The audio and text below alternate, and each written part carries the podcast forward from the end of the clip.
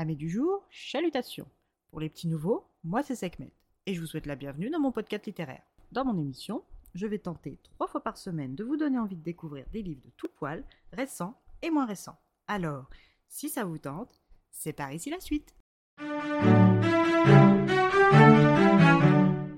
Aujourd'hui, malgré la pluie qui est encore notre compagne du jour, donc encore une fois, excusez-moi pour l'arrière-fond, je vais vous présenter le premier tome du Lys de Feu, la prophétesse de Jacqueline Benson aux éditions Rivka.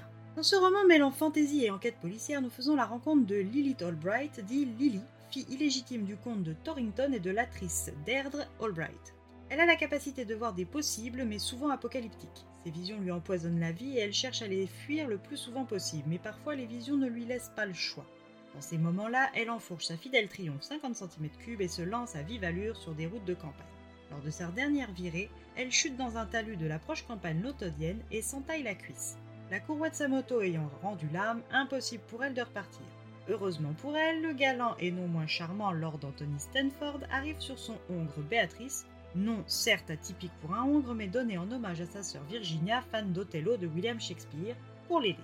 Anthony est ce qu'on appelle un charismatique. Il peut lire le passé des gens et des objets qu'il touche. Ce dont est épuisant et l'oblige à porter des gants pour qu'il puisse s'isoler. Un rapide coup d'œil à la jambe de Lily suffit à Lord Sternford pour décider de l'emmener de gré ou de force dans la ferme la plus proche pour lui prodiguer les premiers soins.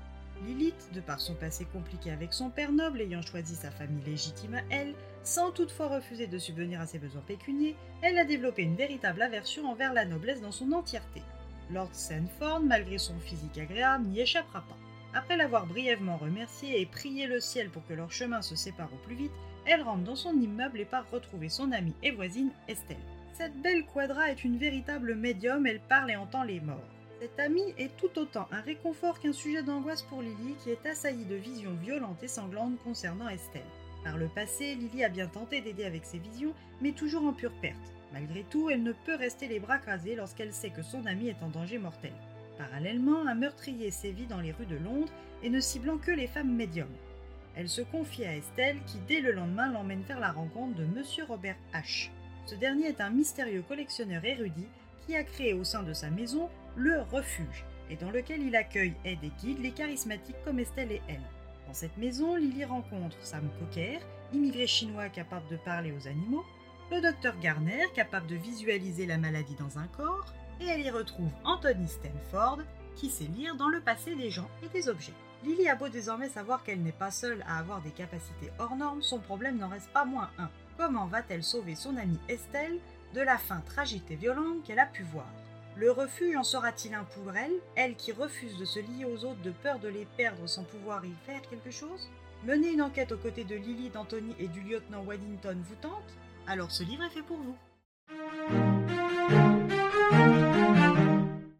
Un roman qui mérite vraiment le détour, un savant mélange de mysticisme, d'enquête policière, de balades dans les rues de Londres, sombre dans ses cimetières, et de romance Enemies to Lovers. Le rythme est soutenu, l'intrigue est bien ficelée et péchue et le développement des personnages est bien amené.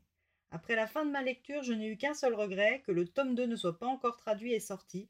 Alors c'est chaleureusement que je vous encourage à découvrir le Lys de feu, la prophétesse de Jacqueline Benson aux éditions Rivka. Le tome 2 est actuellement sorti. Et pour ne rien gâcher, c'est une très belle maison d'édition qui a à cœur l'âme collectionneuse de ses lecteurs et ses lectrices. Et bien voilà, j'en ai fini pour aujourd'hui. J'espère que cet épisode vous aura plu et vous aura donné des nouvelles idées de lecture.